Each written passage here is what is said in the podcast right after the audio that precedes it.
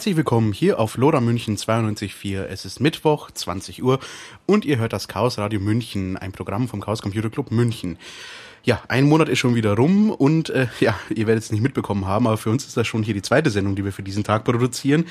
Wir haben nämlich wieder mal nach dem Desaster von gestern oder von letzten Mal vielmehr äh, eine Neuaufnahme gewagt oder diesmal gesagt direkt, wir gehen ins Studio und tun vorproduzieren. Ja, das haben wir auch gestern getan, nur leider hat's unsere Aufnahme verhauen. Wir haben irgendwie nur eine Stunde lang unser tolles Musikbett aufgezeichnet, aber nicht die eigentliche Sendung. Insofern haben wir uns jetzt dann nochmal getroffen. Ja, aber nix macht nix. Äh, wir haben uns dann nur einfach mehr Vorbereitung und dementsprechend äh, werden wir auch wieder eine tolle Sendung für euch haben. Heute hier im Studio mal der Andi nicht mit dabei, aber dafür sitzt neben mir der Unix. Servus. Hallo, ich bin der Unix. Ja, Unix, du bist auch nicht allein, du hast uns noch jemand mitgebracht, nämlich den Matthias. Und ihr beide werdet uns dann entsprechend heute etwas zu wozu erzählen? Äh, zu Lean Software oder zu Lightweight Software, je nachdem, wie man es versteht. Und wir werden das gleich noch genau ausführen. Wunderbar, dann vielen Dank schon mal und äh, viel Spaß bei der heutigen Ausgabe. Ja, wie äh, Martin gerade schon sagte, äh, haben wir letzte, äh, gestern eigentlich schon eine Sendung produziert. Da haben, hatten wir auch schöne Gäste und zwar äh, Anselm Garbe und Christian Neukirchen. Leider konnten die heute nicht mehr einspringen. Aber wir haben einen coolen Vertreter, den äh, Matthias, äh, der uns jetzt durch das Thema begleitet. Aber trotzdem noch vielen Dank an die beiden, dass sie gestern Zeit gefunden haben, um eine Sendung machen zu können. Egal, lass uns äh, anfangen. Ja, Matthias, am besten stell dich mal vor, erzähl mal, was du so machst und wie du so zu diesem Themenbereich kommst. Ja, also erstmal äh, vielen Dank für die Einladung. Ich habe auch äh, noch kurz mit Anselm gesprochen und habe also strikte Anweisungen, was ich jetzt zu sagen habe. Ähm, ja, ich bin also Systemadministrator und äh, habe halt äh, viele Jahre auch äh, mit, äh, mit äh, Suckless Software mich befasst, äh, auch mit alternativen Betriebssystemen und habe also viel mit, mit Anselm zusammen und auch anderen Leuten vom von dem äh, Suckless-Team zusammen äh, gearbeitet und äh, ja, insofern weiß ich, worum es geht und denke, das wird interessant. Okay. Ähm, Lightweight Software ist ja, also gibt es viel und, und äh, gibt auch viel Software, was sich als Lightweight Software bezeichnet. Oftmals, wenn man den, den Marktplatzführer den unterboten hat, ist man ja schon Lightweight.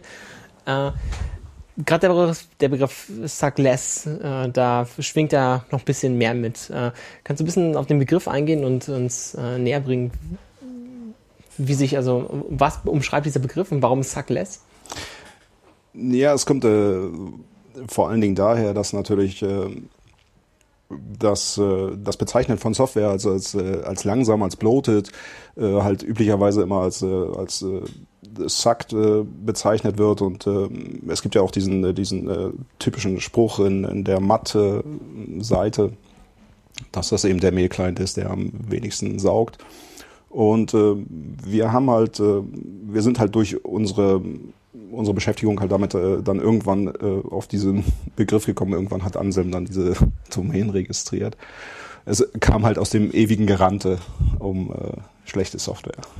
Okay, aber ein bisschen schwingt ja auch Selbstkritik mit äh, in, dem, ja, in dem Begriff. Also, so, also wie irgendwie alles zackt ja und wir versuchen die zu sein, die ein bisschen weniger äh, sacken als die anderen. Ja, genau, das ist natürlich so eine Abgrenzung auch zu, zu anderen Projekten und äh, dieses, äh, diese Suckless äh, Geschichte ist natürlich auch ein bisschen als Provokation äh, und als, ja, als Provokation gedacht, um ähm, um auf das Problem hinzuweisen. Okay. Ähm, lass uns mal noch näher auf die äh, Definition eingehen. Also was für Software ist denn Lightweight oder was für Software sagt denn Nest? Woran kann man das im Groben festmachen? Also was würdest, würdest du da so sagen? Also das, das Suckless-Projekt selbst hat ja eine, eine richtige Philosophie-Seite. Also es hat sich äh, über Jahre so ein bisschen entwickelt und äh, der Punkt, äh, was äh, Software ausmacht, die, die äh, eben Suckless ist, ist halt die Einfachheit, die Klarheit und äh, die Ressourcenschonung. Und äh, der Ausgangspunkt für all dieses ist halt das, was man so üblicherweise als die Unix-Philosophie bezeichnet, als, als das, was ein Unix-System ausmacht, äh, wie ein Unix-System sein sollte. Und äh, also Software, die suckless sein soll, sollte halt diese Kriterien erfüllen. Sie sollte halt ähm, in ein Unix-System passen und äh, der Philosophie folgen und eben einfach, klar und ressourcenschonend sein. Okay, was, was macht eine Software jetzt, also einfach klar Ressourcen schon, das äh, sind so Metabegriffe. Was macht eine Software einfach? Also was, was, sind, was sind so Kriterien, die man nehmen könnte, um, eine Software, um zu sagen, die Software ist einfach? Also eine einfache Software ist, äh, also in der, der Unix-Philosophie sagt man halt, oder und in einem Unix-System sagt man immer ein Programm, man sollte kleine Programme schreiben, die genau eine Aufgabe erledigen und das ordentlich. Und das macht ein einfaches Programm aus. Der Code sollte natürlich dann entsprechend einfach und klar sein. Man sollte es einfach lesen können. Es sollte auf jede Art von äh, Verschnörkelungen oder Events oder, oder so verzichtet werden. Und äh, ähm, ja, das macht ein, ein, Programm einfach. Es sollte nicht mit Features überfrachtet werden. Es sollte sollte klar, klar definiert sein, was die Aufgabe ist. Äh, wenn man über die Suckless Webseite schaut und über die Source, ähm, äh, die Open Source Projekte, die dort gepflegt werden äh, und promotet werden, dann ist ein wichtiger Faktor immer irgendwie die Lines of Code werden immer, immer schön fleißig gezählt und man versucht alles irgendwie klein zu halten. Und sehr interessante Wege sind auch Softwareprojekte zu designen, indem man sich eine, eine feste Codemarke setzt, die man nicht überschreiten möchte. Äh, für, für das, also führt, äh, also führt, wenn man es nur runterbricht auf, wir wollen so wenig Zahlen wie möglich und alles in so, in so wenig Zahlen wie möglich reinquetschen, ist das, äh, führt das so qualitativ hochwertige Software? Die Grenze ist natürlich äh, künstlich gezogen. Also man hat natürlich schwer, ähm, schwer Möglichkeiten, ähm, von vornherein festzulegen oder sich von vornherein einzuschränken beim, beim Programmieren. Wenn man jetzt, äh, wenn man sich äh, also festlegt auf eine bestimmte Zahl von Codezeilen, hilft das natürlich, sich auf das Problem zu fokussieren. Und das ist halt ein einfach zu messendes Kriterium. Also man kann natürlich nur bedingt an der Zahl der Zeilen oder der Codezeilen sehen, ob eine Software gut oder schlecht ist. Aber was man daran sehen kann, ist, dass wenn man halt viele Zeilen Code hat, hat man komplexe Software. Und komplexe Software ist nicht mehr einfach und äh, hat sicher auch ausreichend viele Fehler und äh, entspricht im Grunde nicht dem, den Vorgaben, die, die man eigentlich ähm, für, wie man ein Programm schreiben sollte in, einem, in einer Unix-Umgebung. Und ähm, insofern ist das ein guter Maßstab und ähm, vor allen Dingen, wenn man gleichwertige Software miteinander vergleichen will, kann man sowas schon heranziehen. Aber es ist natürlich kein, kein, ähm, kein wirklicher, keine wirkliche Aussage über die, die Qualität jetzt der Software, also ob das Problem gelöst wird oder nicht. Ja. Okay, ja, mit Probleme lösen, äh, das ist ja sozusagen die Anzahl der Probleme, die gelöst wurden, sind ja eigentlich dann so die Features der Software. Äh, da kann man auch immer wieder sehen, äh, dass sich sozusagen gebrüstet wird damit äh, in, diesen, in, diesen, in dieser Community, dass ich äh, eine Software habe, die einen gewissen Featureumfang hat und danach nicht mehr wächst. Also das klingt immer so wie so der totale Feature-Freeze. Heißt das, dass Suckless Software stillsteht und, und nicht, nicht, nicht voranschreitet oder, oder wie, wie ist das einzuordnen? Also es ist natürlich schon äh, von Vorteil, wenn, wenn man eine, eine, klare Vorstellung davon hat, was, was eine Software erledigen soll und äh, irgendwann auch aufhört, äh, permanent neue Funktionen einzubauen, nur weil man äh, der Meinung ist, das ist unbedingt eine gute Idee. Das ist im Zweifelsfalle auch ein Zeichen dafür, dass man äh, also ein vernünftiges äh, einen, einen vernünftigen Entwurf hat, eine klare Vorstellung von dem Problem hat. Äh, Code zu reduzieren, ähm, Programme kleiner zu machen, ist ein Zeichen dafür, dass man das Problem besser verstanden hat, dass man, dass man einen, einen besseren Weg hat, äh, gefunden hat, das Problem zu, zu implementieren, dass man, dass man weiß, was der Code tut, dass man, dass man also wirklich eine, eine klare Vorstellung von dem Problem hat. Und das Refactoren von Software ähm, ist ähm, auch nicht unbedingt eine neue Idee. Das, das, das gibt es schon auch ähm, relativ lange und ähm, es wird nur meistens wirklich verkannt. Meistens wird, äh, wird Software geschrieben und es werden dann am Ende nur noch Bugfixes gemacht und dann werden neue Features eingeführt und neue Bugs und man, man wird halt nie fertig. Und das Problem ist halt, dass Software, die nicht mehr in die keine Features einfließen mehr oder von denen es keine neuen Releases gibt, ja durchaus als, als tot bezeichnet werden und, und nicht mehr ähm, also die Pro Projekte einfach, also sie, sie verlieren ihre Nutzbarkeit für die Community oder, oder für die für die Nutzer und und äh, die Ansicht ist nicht unbedingt korrekt. Ja. Ja, das stimmt. Da, da fällt mir jetzt gerade zum Beispiel so ganz klassisch so Echo ein. Also das hat sich auch ewig nicht verändert, wird aber jeden ja. Tag benutzt. Echo, ja. Hm. Ja, also das, äh, das ist für mich immer, wenn ich an die Suckless, oder nee, wenn ich an diese Philosophie denke, das mach ein Tool, mach es richtig, verändere es nicht mehr, äh, sondern denk dir bei veränderten Anforderungen, veränderte Tools aus oder Tools, die das, äh, dein Problem auf das alte Problem anpassen. Da fällt mir immer Echo also so als Spezifikum ein, weil es halt klein ist, wenig Zeilen Code, macht eine Aufgabe, macht sie richtig und es verändert sich nicht mehr. Ja, genau. Es ist auch, wenn man, wenn man mal seine History äh, anguckt, ist Echo nun nicht gerade das, was man am meisten hat, aber man ist wahrscheinlich in den, in den Skripten drin und äh, eins der meisten Tools ist wahrscheinlich, sind wahrscheinlich irgendwelche Shell-Build-Ins oder so, CD oder sowas, die halt auch nur relativ einfache Aufgaben erledigen. Und der Witz an, oder der, ja, der Vorteil von Unix ist halt, dass die Konzeption halt vorsieht, dass man kleinere Tools ähm, kombinieren kann, die man genau verstanden hat und äh, man sieht halt auch immer wieder, dass gerade die Programme, die sich nicht an diese Struktur halten oder nicht an diese, an diese Philosophie halten, immer Schwierigkeiten verursachen. Ja, jede Art von, von großer Software, von, von, ja, von, von Sachen, die einfach dagegen verstoßen, äh, machen einem das Leben schwer. Ja. Okay, ähm, sind, ähm, sind diese Prinzipien eigentlich, also sie kommen ja aus der, aus der Unix-Tradition und werden auch äh, zum Beispiel im, äh, im The Programming, nee, the Art of Unix Programming äh, in dem berühmten Werk äh, auch beschrieben. Äh, lassen sich diese Prinzipien eigentlich nur auf Command-Line-Tools im Unix-Sinne äh, anwenden oder schafft, es die, äh, schafft man es auch mit diesen Prinzipien Tool, komplexere Tools zu bauen, wie äh, die auch vielleicht in den GUI-Bereich hineinragen? Gibt es da Beispiele, die dir, die dir auffallen, die, die das umsetzen?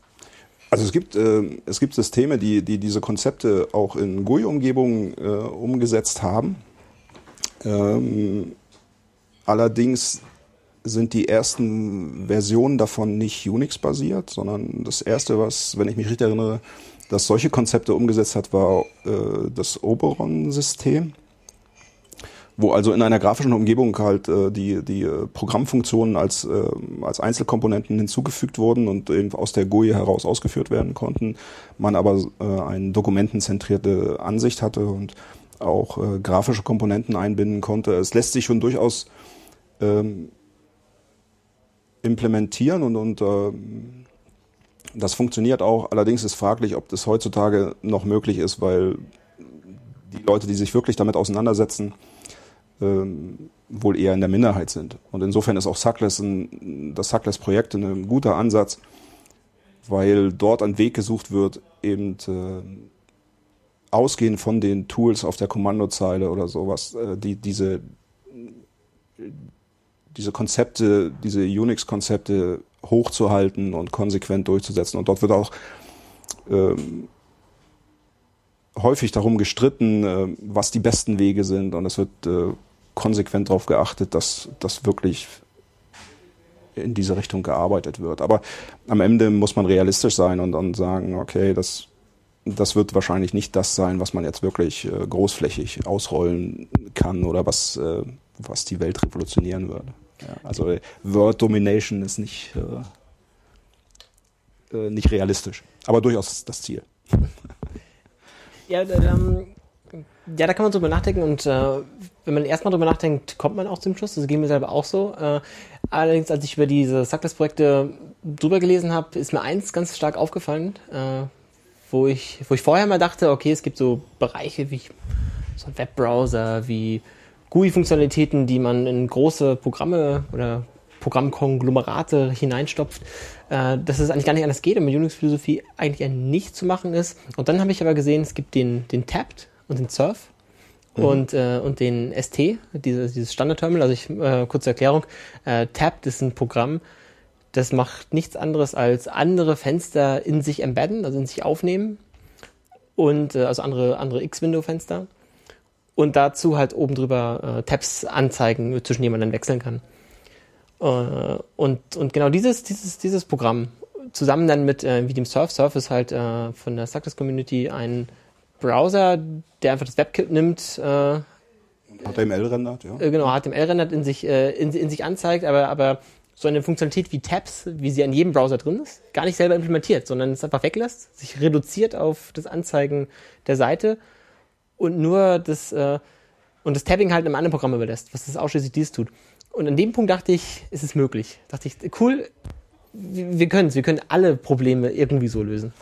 Ja, genau. Und äh, es sind also, in dem Moment hat man wieder klar definierte Aufgaben. Genau genommen macht, äh, macht Surf ja noch weniger, ähm, weil es eben das WebKit ranzieht zum, äh, zum Rendern. Aber äh, man sieht hier auch gut daran, dass man eben, wenn man das wenn man Programme zerlegt in, in, vernünftige Komponenten, man auch die Wiederverwendbarkeit herstellen kann. Ja, man kann dieses Tab eben auch nicht nur verwenden mit äh, Surf, sondern auch mit beliebigen anderen Programmen, die halt. Äh, ja, dem ST, dem, dem Simple Terminal genau. zum Beispiel. Und ähm, ähm, man hat hier dann auch, wenn man sich diese Programme anguckt, relativ einfache Komponenten. Äh, also Surf ist jetzt nicht unbedingt das beste Beispiel, weil HTML-Rendern immer anstrengend ist, aber wie gesagt, das wird ja Web WebKit überlassen und äh, insofern sind wir da auch nicht ganz, äh, ganz äh, völlig frei von jedem Bloat, aber ähm, man sieht gut die Wiederverwendbarkeit, die Möglichkeiten der Wiederverwendbarkeit von solchen Komponenten. Und äh, es fangen sofort, äh, man fängt sofort daran, über nachzudenken, was kann man jetzt noch ändern damit. Ja, man könnte sich vorstellen, also dass man auch in, in praktisch jeden Editor halt nehmen kann und in einen Tabbed äh, Editor verwenden kann, auch wenn er es selber nicht kann. Ja, das ist halt ja, HTML-Rendern ist äh, ja so wirklich eine schwierige Aufgabe. Also es gibt ja ein Projekt, äh, was mir jetzt einfällt, was versucht, möglichst, was sich Lightweight nennt, also was, was möglichst lightweight versucht, äh, HTML zu rendern. Das ist äh, der D, wie heißt er? D, D-Link, D-Wink? Ach, ich fällt gerade den Namen nicht an, schade. Ähm, es gibt ein Projekt, die versuchen in, in, in C, mittlerweile sind sie auf C++, versuchen sie einen eigenen Renderer zu schreiben. Ähm, Dillo, genau, Dillo-Projekt war das, Dillo-Projekt. Ja. Und versuchen das zu machen, also eine eigene Rendering-Engine da runterzubringen, auch mit dem Ziel, kleine Software zu schreiben für alte Systeme, also die, zumindest die auf alten oder schwachen Systemen noch laufen. Richtig, aber da geht es nur um diese Applikation und die benutzen, wenn ich mich richtig erinnere, auch GTK. Und so. also, das also letzte Mal, als ich das Projekt geguckt habe, haben sie noch, also nicht GTK benutzt, sondern eine andere Engine. Ich bin, auch, auch irgendeine C++-basierte Engine, soweit ich mich erinnere. Ja, der Renderer äh, ist, glaube ich, C++. Ähm, der Ausgangspunkt ist da ein anderer und ähm, das ist eher schon so eine Applikation, wo man, wo man dann wieder sagen muss, okay, ähm, kann man sowas, ähm, also das ist natürlich immer begrüßenswert, wenn, wenn Leute darauf achten, dass sie das kleine, kleine Sachen schreiben, aber es ist halt schon wieder auch eine Applikation, die man im Zweifelsfalle vielleicht nicht so wiederverwenden kann, wie man es vielleicht kann, wenn man, es, wenn man in Komponenten zerlegt. Also der Ansatz von Tapt und Surf, glaube ich, ist schon wirklich gut durchdacht. Okay. Ähm, beim Simple Terminal äh, fällt ja auch ganz stark auf, dass dort äh, so in dem Bereich, wo die Seite beschrieben wird, also auf der Suckless-Seite, dass dort äh, andere Projekte genannt werden, die ja ähnliches versucht haben, aber die Terminals dann auch wieder, trotz dessen, dass sie weitaus weniger Codezeilen haben als das gute alte Xterm, doch irgendwie in das, in das Bloated wieder, wieder hineinragen. Ja, das ist das typische Hinzufügen von Features und das ist eben auch das, was es manchmal ein bisschen ungemütlich macht in solchen Communities, weil natürlich, wenn man also konsequente Maintainer hat, die also sich wirklich dieser Sache verschreiben und sagen, wir fügen nur Sachen hinzu, von denen wir auch wirklich überzeugt sind und, und die äh, wirklich konsequent äh, dieser Richtung folgen, dann vermittelt man häufig den Eindruck, dass man also da ein bisschen unhöflich ist oder dass man, äh, dass man ähm, dort zu rigide ist. Aber es ist halt schwer, diesem, diesem, diesem Feature, diesem Drang nach neuen Features und, und nach, äh, nach neuen Funktionen zu widerstehen. Und, gibt, ähm, es, äh, ja. gibt es auch falsche, falsche Funktionen für Software? Also jetzt unabhängig davon, ob, ob diese Funktion, ähm, ob, ob diese Funktionalität von der Software jetzt nur oder von einem anderen gelöst werden müsste, aber gibt es auch Features, die einfach falsch sind?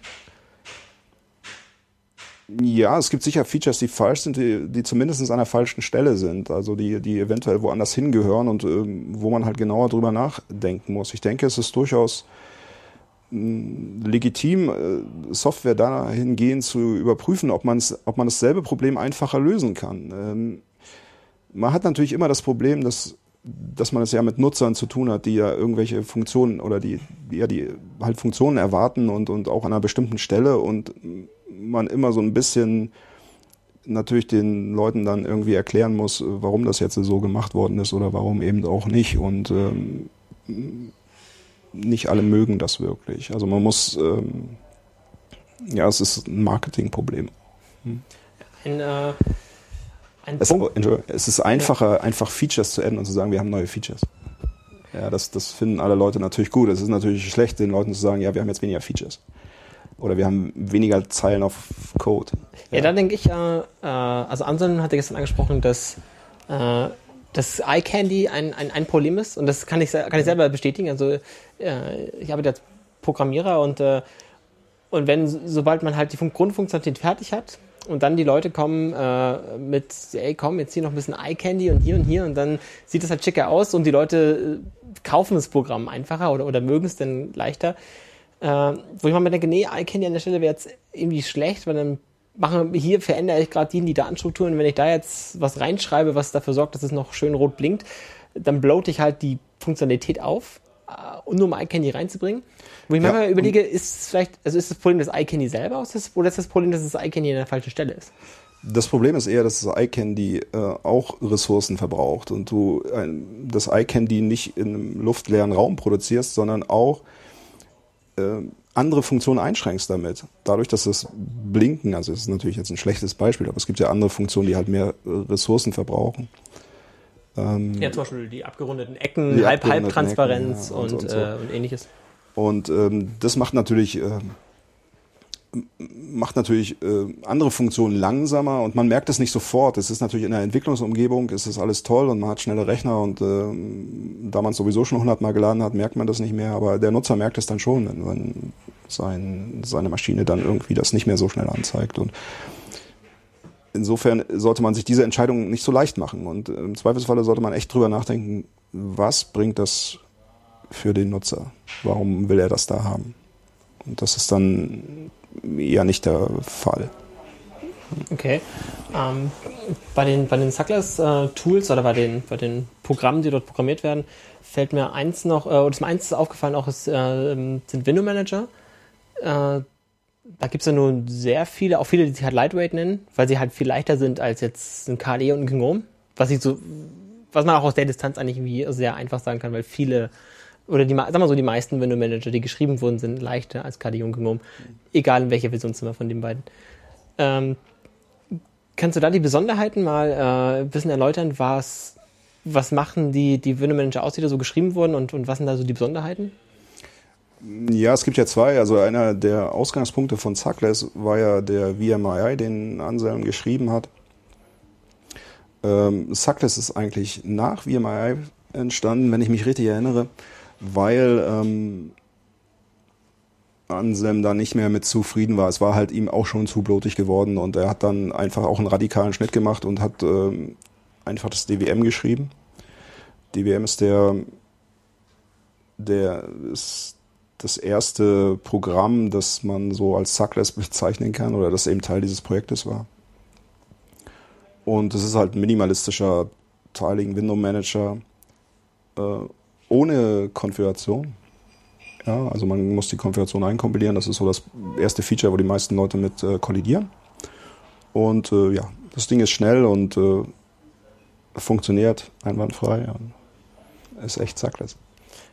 Ja, ja, das mit dem, äh, das ist so der Hauptpunkt. Das stimmt, da bin ich auch zuerst mit kollidiert oder das ist kollidiert. Ich, äh, also schon beim Rüberlesen fällt es einem auf, dass man, wenn man es konfigurieren will, fässt man halt einen Header an, setzt dort ein paar Makros und kompiliert es neu und dann hat man halt die veränderte Config. Äh, wo, wo ich bei mir sagen muss, da ist mir aufgefallen, äh, den Manage Manager, den ich benutze, den äh, Awesome, der hat, der hat eigentlich das, das gleiche, den gleichen Problembereich, nämlich die Konfiguration, aber auf der ganz anderen Seite, nämlich das andere Extrem. Es bietet eine unheimlich mächtige Konfiguration, indem es halt ein, äh, den Lua-Interpreter äh, integriert und es einem ermöglicht halt, den Window Manager umzuprogrammieren mit der Konfiguration. Was bei Lua das Problem ist, ähm, wenn man es jetzt vergleicht mit normalen X-Tools, man hat nicht irgendwie so eine, so eine, so eine, so eine Default-Config und dann hat man in seinem Home nochmal äh, eine Config, die, das, die so ein paar Parameter überschreibt, sondern nein, ich kopiere mir die komplette Konfiguration in mein Home und passe sie dann an. Wird dann der Window Manager, beispielsweise ich setze nur eine Tastenkombination, um jetzt ein anderes Standard-Terminal zu starten. Wird dann der Window Manager erneuert und die neue Default-Config kommt raus und sie verändert so ein paar Sachen, weil die interne Struktur anders ist, aber Sachen, die ich gar nicht anfassen wollte, dann muss ich, äh, dann funktioniert meine, meine Config mal kaputt. Und das Problem ist, Config ist ein riesen komplexes Skript, wo man, was man wirklich verstehen muss. Also man muss halt Lua programmieren können und um zu verstehen, was man da macht.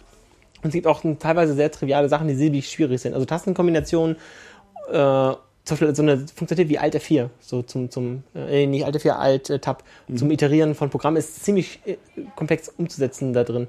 Da, da muss ich sagen, da, äh, da hat, also der, trotz dass der Awesome eigentlich auch Lightweight ist, im, im, im Grunde, hat er dort einen sehr hohen Komplexitätsgrad, der es auch dem Anwender ziemlich viele Steine, oder dem Anwender ziemlich viele Steine in den Weg legt, um mit ihm ordentlich umgehen zu können.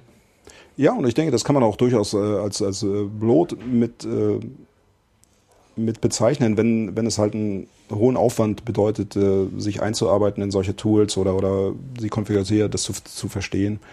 Äh, auch das ist, äh, ist das Gegenteil von einfach. Ja, also das Gegenteil von Suckless. Es ist im Zweifelsfalle noch light im Sinne von, dass es wenig, wenig also wenig Codezeilen hat oder, oder die Binaries äh, klein sind, aber es ist dann eben nicht mehr einfach. Und äh, die Aufgabe besteht im Zweifelsfalle darin, auch äh, eben durchaus äh, das auf die notwendigen Funktionen zu reduzieren. Und die Frage ist, ob all diese Funktionen notwendig sind. Und äh, ähm, es ist auch so, Tools, äh, meiner Meinung nach könnte man auch beim DWM im Grunde auf die Konfiguration verzichten, weil das, was dort eingestellt wird, sind Kleinigkeiten und äh, so weit weicht es auch meistens vom Default nicht ab. Das ist im Zweifelsfall natürlich radikal. Es ist halt immer das, das Problem. Es ist, die Nutzer mögen das einstellen. Deshalb ist die Community nicht ganz so groß.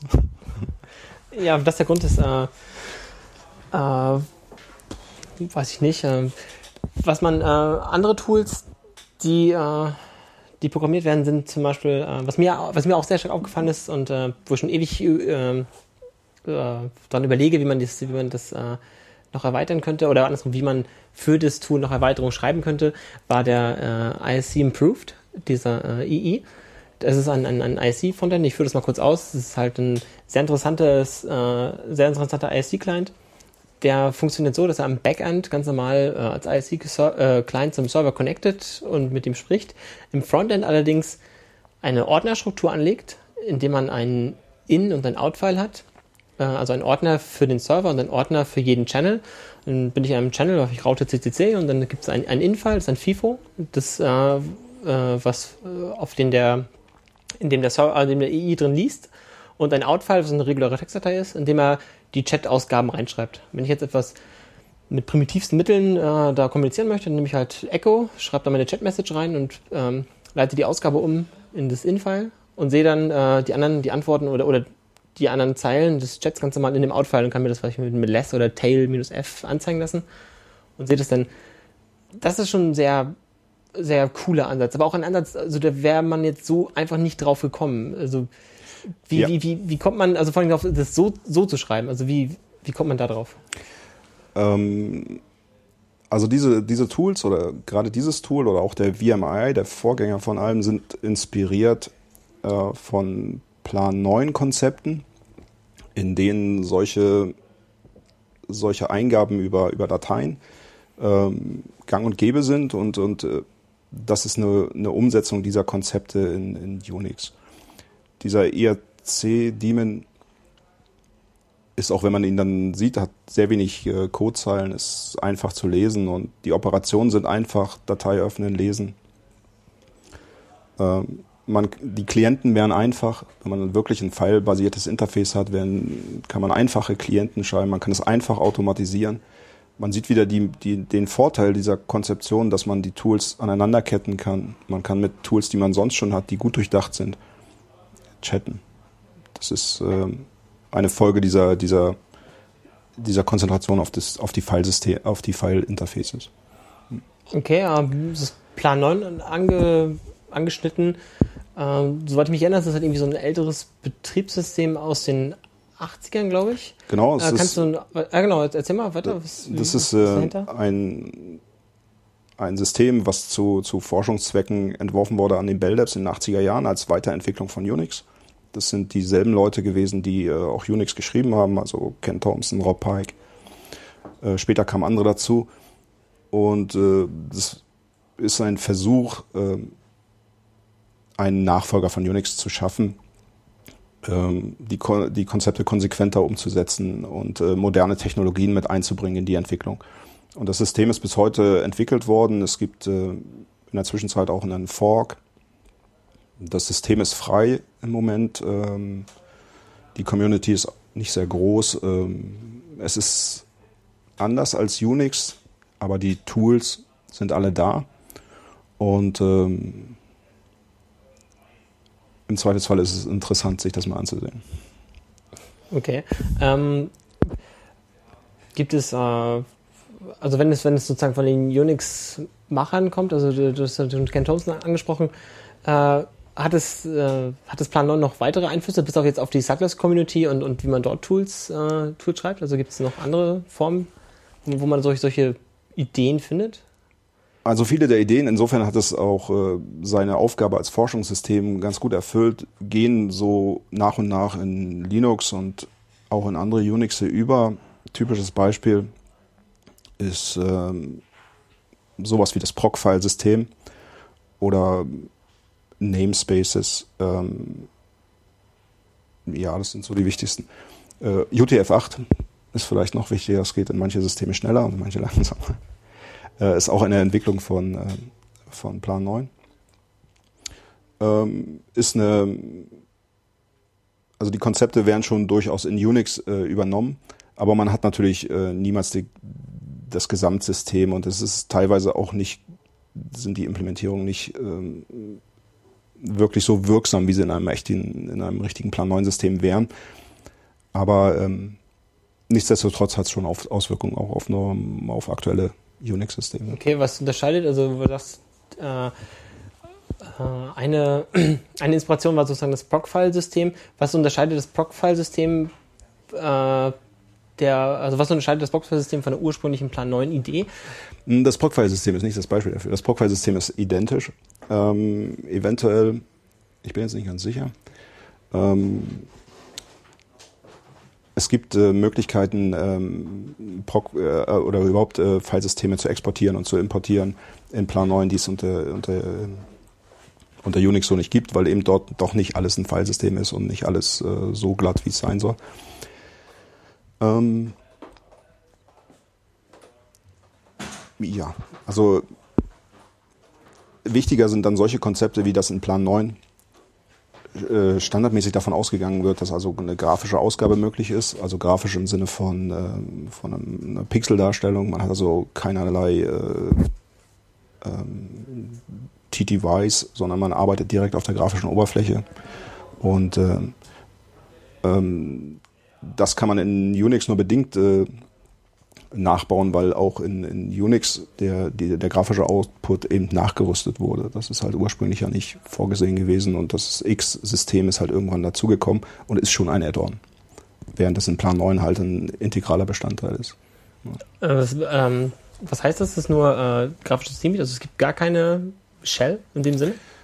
Ähm, es gibt eine Shell, aber die ist schon auch grafisch. Die ist halt nicht, ähm, also man, man hat natürlich eine normale äh, Command-Line und man kann ein Shell äh, man kann ein Fenster aufmachen, in dem dann eine Shell läuft. Die Shell heißt RC. Da gibt's auch äh, Portierungen, auch im Suckless-Projekt. Ich glaube, in 9 Base ist, äh, glaube ich, auch eine RC-Shell drin. Wenn nicht, äh, gibt es auch eine, eine Portierung dieser ganzen Tools auf Linux.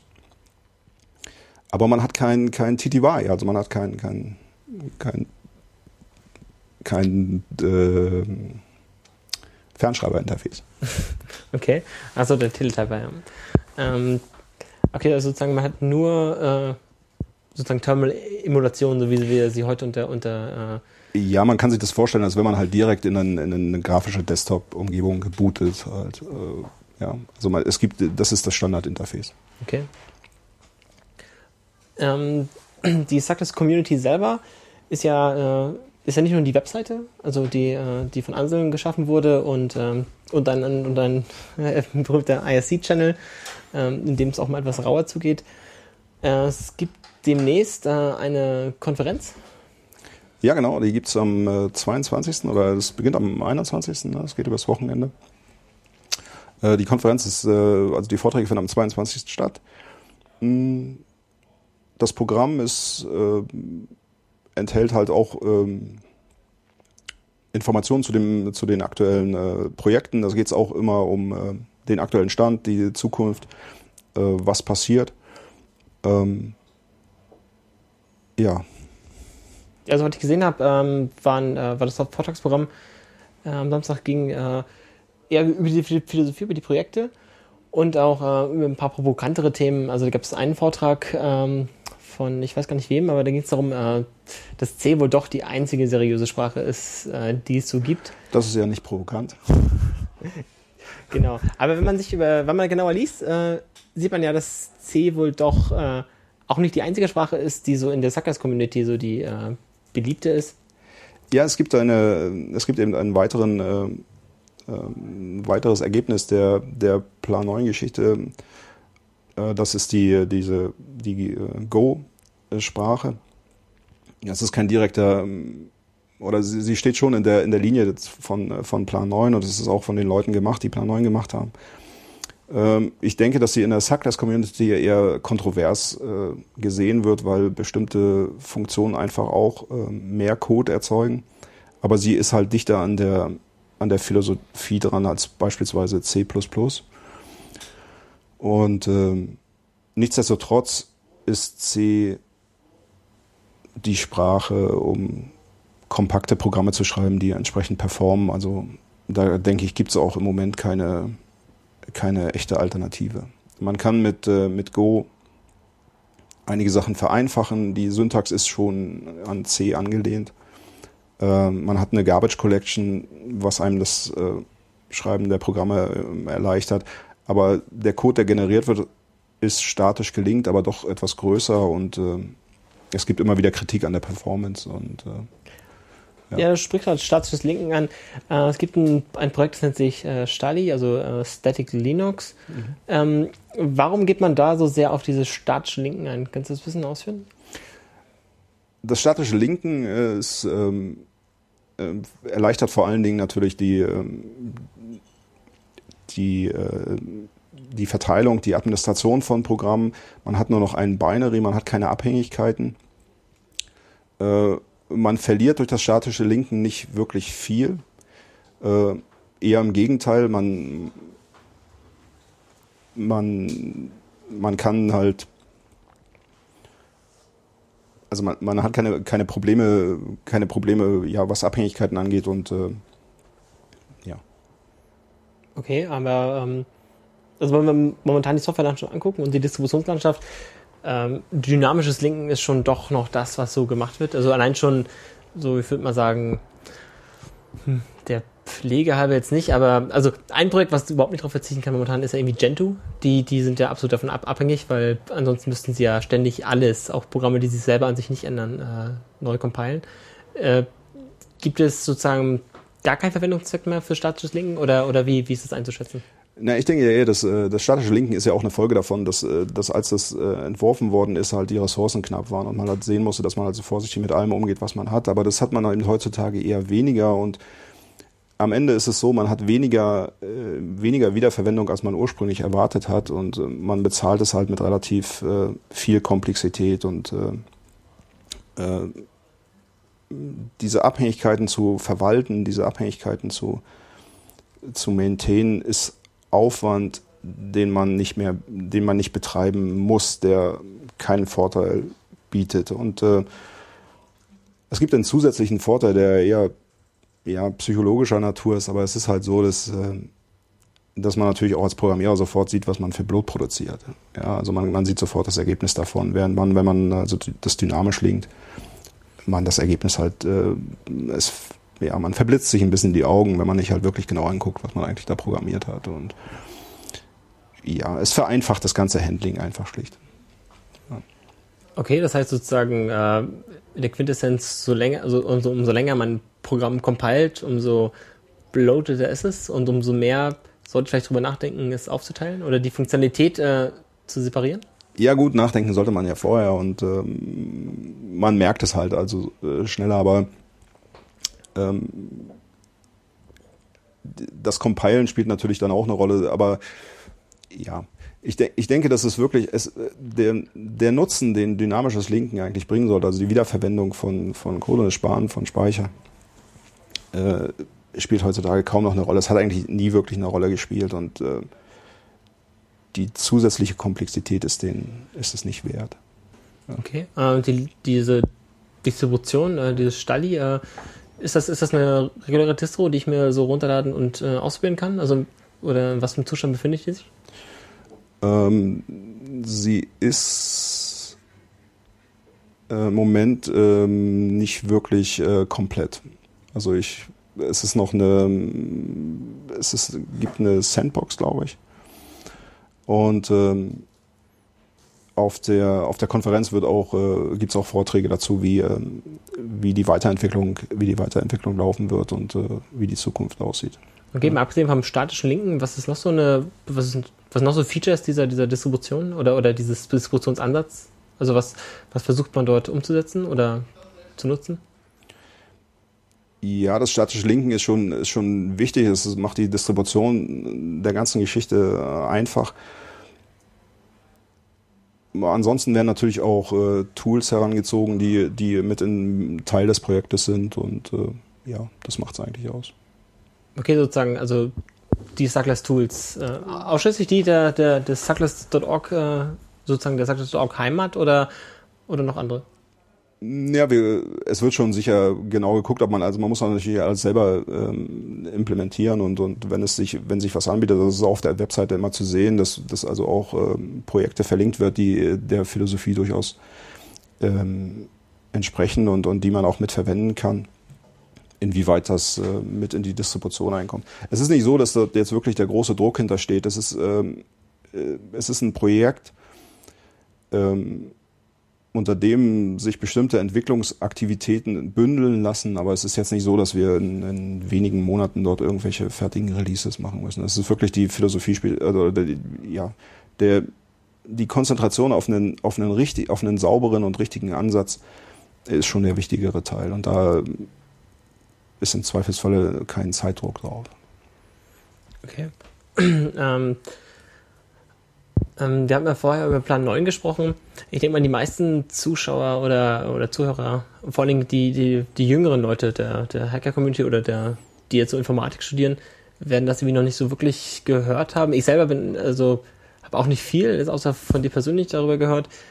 Ähm, kannst du nochmal darauf eingehen, über die, über die konzeptionellen Unterschiede zwischen oder, oder, oder zwischen dem, was Plan 9 besser macht als Unix oder auch umgedreht? Oder wo, wo da die, die, die harten Grenzen sind? Oder ein bisschen beschreiben, wie das System so, so für sich funktioniert im Gegensatz zu Unix, wenn man es benutzt? Mm, ja, ähm, das ist natürlich dann im Zweifelsfalle sehr, sehr weitschweifend. Ähm, es gibt ein paar grundlegende Konzepte, die, äh, die anders sind als in Unix. Ähm, Plan 9 ist äh, von Anfang an als äh, verteiltes System äh, entworfen worden. Es gibt also File-Server, CPU-Server und Terminals. Ähm, nur der File-Server hält halt Files, alle anderen Systeme sind diskless. Vom Konzept her ist es so, dass also prozessbasierte Namensräume Standard sind. Man hat also nicht wie unter Unix einen einzigen Namensraum, sondern man hat mehrere Namensräume. Äh, Namensraum, Namensraum heißt was? Wie kann man sich das vorstellen, Namensraum? Der, also unter Unix ist es so, dass alle Prozesse äh, dasselbe, denselben, das, denselben Verzeichnisbaum sehen. Okay. Äh, in, äh, außer man macht eben eine Change Root äh, ähm, äh, Aufruf. Äh, unter Plan 9 ist das halt Standard, dass jeder Prozess seinen eigenen hat. Also jeder, jeder Prozess hat eine andere Sicht auf das Gesamtsystem. Äh, was der wichtigste Unterschied ist, ist halt wirklich die, äh, das, die, die, das Vorhandensein eines grafischen Interfaces. Also das äh, praktisch das einzige Interface ist, was benutzt wird. Es gibt kein, kein anderes. Ähm, das bedeutet auch, dass solche Sachen wie Curses nicht vorhanden sind, das heißt kein VI. Ja, was also äh, die Sache im Zweifelsfalle interessant macht.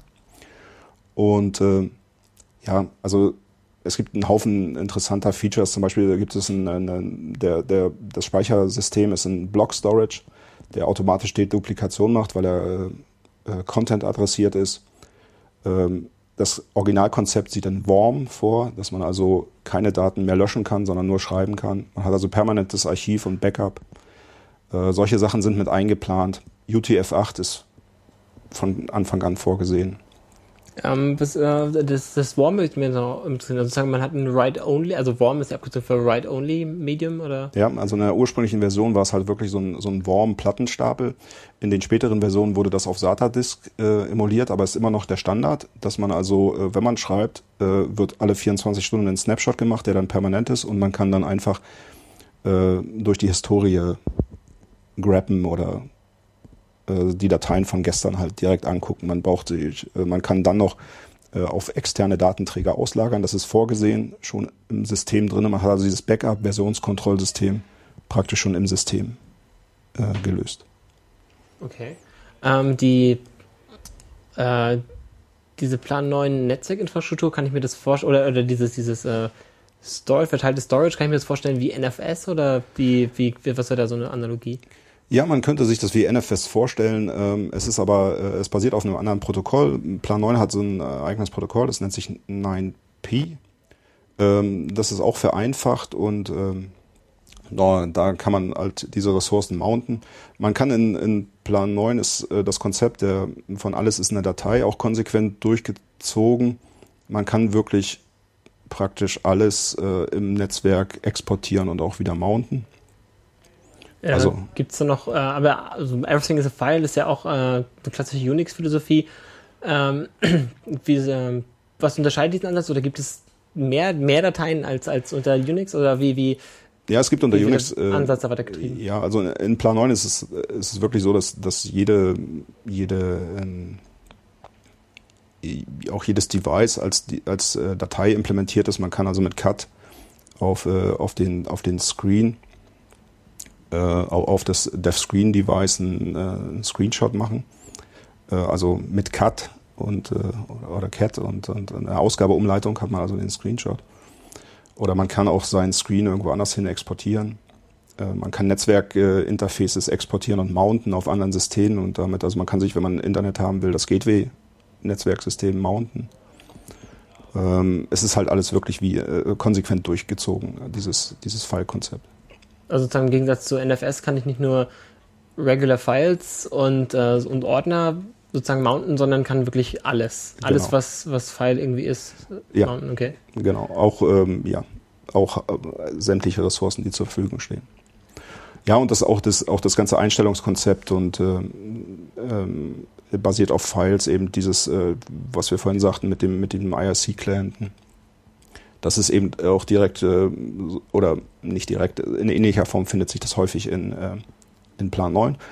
Und ein Konzept, was auch dann, äh, es, es werden auch äh, bestimmte Dienste in Filesystem abgebildet. Ein typisches Beispiel ist, äh, oder eher nicht ein typisches, aber vielleicht ein exemplarisches Beispiel ist, äh, es gibt in Plan 9 einen Dienst, der nennt sich WebFS. Man kann also damit das, damit das Web mounten und kann dann halt mit CD. Also Web im Sinne von das World Wide Web, also das HTTP-Protokoll. Man mountet sich das dann nach, äh, nach, nach slash web und dann kann man also mit CD nach cd slash www.plan9.de CDen und dort einen Cut auf die Dateien machen. Und bekommt dann den HTML-Code. Man bekommt den HTML-Quellcode, ja, optimalerweise wird das dann noch gerendert, aber dazu ist es in Plan 9 dann nur bedingt gekommen weil HTML-Rendern schwer ist. Aber das ist ein gutes Beispiel dafür, wie in Plan 9 solche Sachen auch umgesetzt werden in Dienste. Das ist die Art, oder, oder wie, wie Dienste umgesetzt werden in, in, in, in Dateisystemabbildungen. Das funktioniert mit, äh, mit, mit vielen anderen Diensten auch so. Das ist natürlich jetzt kein wirklich gutes Beispiel, aber man könnte sich vorstellen, dass man oberhalb dieses gemounteten Filesystems dann natürlich ein, relativ einfach einen Klienten bauen kann, der Cut heranzieht, um sich die Dateien zu holen. Okay, Krass, ja. also geht es, ähm, macht man, man das generell so mit allen Protokollen oder? Ähm, es ist mit den meisten Protokollen so gemacht worden, richtig funktional, also das, das hat funktioniert. Es hat nur nie den wirklichen Klienten da Doch, es gab einen Klienten. Ähm, aber zum Beispiel klassisch ist es mit Mail, dass man also zum Beispiel sein, seine Mbox-Datei äh, mountet und dann mit CD in, die, in diese Mail CDen kann und dort mit Cut halt die einzelnen Header auslesen kann, indem man sagt, man Cut to und dann sieht man, was im To-Feld steht. Und ähm, also verstehe ich das richtig? Also eine E-Mail wird in Dateien aufgespaltet in seine Bestandteile. Ja, nein. Jeder Headerfeld eine, eine, eine einzelne Datei ist? Richtig. Und das, das ist ein synthetisches Dateisystem. Das existiert natürlich jetzt nicht wirklich auf der, auf der, auf der Filesystem, äh, also nicht im Filesystem, sondern äh, es wird halt in diesen Äh, es wird halt synthetisch erzeugt, aber man hat dadurch ein einheitliches Interface auf alle möglichen Dienste. Ich brauche der der Client für das Web unterscheidet sich auf dieser Ebene kaum von dem Client für Mail. Ja. Man kann halt sehr einfach Klienten schreiben mit Standard Unix Tools. So sozusagen, wenn ich den, äh, wenn ich jetzt die bösen HTML-E-Mails kriege, kann ich sozusagen mit dem gleichen Tool, mit dem ich mir hätte die Website angezeigt. Ja, das, ah, auch die HTML-Mail äh, anzulesen. Ah, verstehe, verstehe. Ja. Das ist natürlich. Äh, genau. Also genau. du würdest dann den, den Body, äh, äh, also den Body nach, nach in dieses Render-Tool per Cut schicken und, und also als Pipe und genau das würde passieren. Es würde, würde es rendern. Und daher erkennt man auch die, die Verbindung dann zu, zu Suckless dass eben solche, solche Tools wie Surf oder sowas eben auch darauf mm, oder davon inspiriert sind. Ja. Es hat unter Plan 9 äh, gibt es zwar einen Browser, aber der hat nie die Qualität erreicht wie jetzt meinetwegen Surf oder so. Ja, also das ist, äh, ist schon insofern ist ein Fortschritt. Ja, mit dem, äh, mit dem HTML-Rendern. Äh. Es gibt auch eine besondere Beziehung zu, äh, äh zwischen äh, XML-basierten Protokollen und, und, und, äh, und vor allem Datei, ähm, nennt sich das noch Datei, also Dateiaufbauten, Dateiformaten, genau, Dateiformaten äh, zu, zu der Success Community. Wenn man das anspricht, weht auch immer ein etwas rauerer Ton im, ja. im, im, Channel. Was ist, der, was ist der Grund für die Ablehnung für, für XML? Äh, Komplexität. In welcher, in welcher Hinsicht? Äh, schwer zu parsen. Okay. Also, ähm, ja, man kann es natürlich parsen und äh, aber es ist immer schwer. Es gibt äh, äh, sicher einfache Formate. In der Suckless Community hat das halt auch ein bisschen einen, einen Hintergrund, weil eben einer der bekanntesten Vertreter der Community, also äh, Uriel, da immer sehr echauffiert gegen argumentiert und also da konsequent äh, jede, jede Beteiligung von Suckless an sowas abgelehnt hat und äh, XML dort also sehr vehement äh, abgelehnt hat, ja. Okay.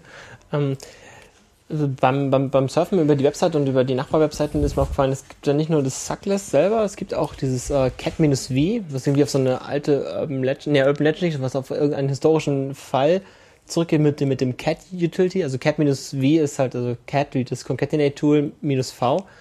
Äh, ja, das ist die Webseite von, äh, von Uriel. Uriel ist äh, also der Chefphilosoph von Suckless. Äh, er hat viele dieser Papers, die auch auf die, äh, auf die Unix-Philosophie äh, verweisen und die also wirklich wichtig sind in dieser Beziehung gesammelt. Er hat viele Referenzen zu Go, viele Referenzen zu Plan 9, sehr viel lesbaren oder, oder lesenswerten Kontext. Und ja, CatV ist seine Seite. Man findet sie meistens auch als erstes, wenn man sie in Google eingibt. Und er war da sehr, sehr engagiert und ja, wenn man, wenn man die, die Grundlagen wissen will, kann man dort sicher fündig werden. Okay, sozusagen äh, für den philosophischen äh, Programmierer oder philosophischen Unix-Entwickler ist das der, oder zumindest jemand, der sich über das, was er tut, philosophische Gedanken machen möchte, ist das sozusagen eine Fundgrube? Ja, es ist natürlich immer schwierig im, im Verhältnis äh, von Programmieren und Technik immer von Philosophie zu reden. Das ist auch immer ein bisschen overhead. Das ist auch blot genau genommen. Aber ähm, manchmal ist es gut zu wissen, warum Dinge so sind, wie sie sind und, oder warum sie anders sein sollten und äh, oder warum Dinge nicht funktionieren. Das kann man dann manchmal aus solchen Sachen äh, einfach erfahren. Und äh, viele dieser, dieser Papers, die dort verlinkt sind oder die er auch dort gesammelt hat, sind einfach auch Basiswissen, was man als Programmierer einfach einmal gelesen haben sollte oder davon gehört haben sollte. Das ist, das ist wirklich, denke ich, lohnenswert. Ja. Mhm. Und äh, Suckless äh,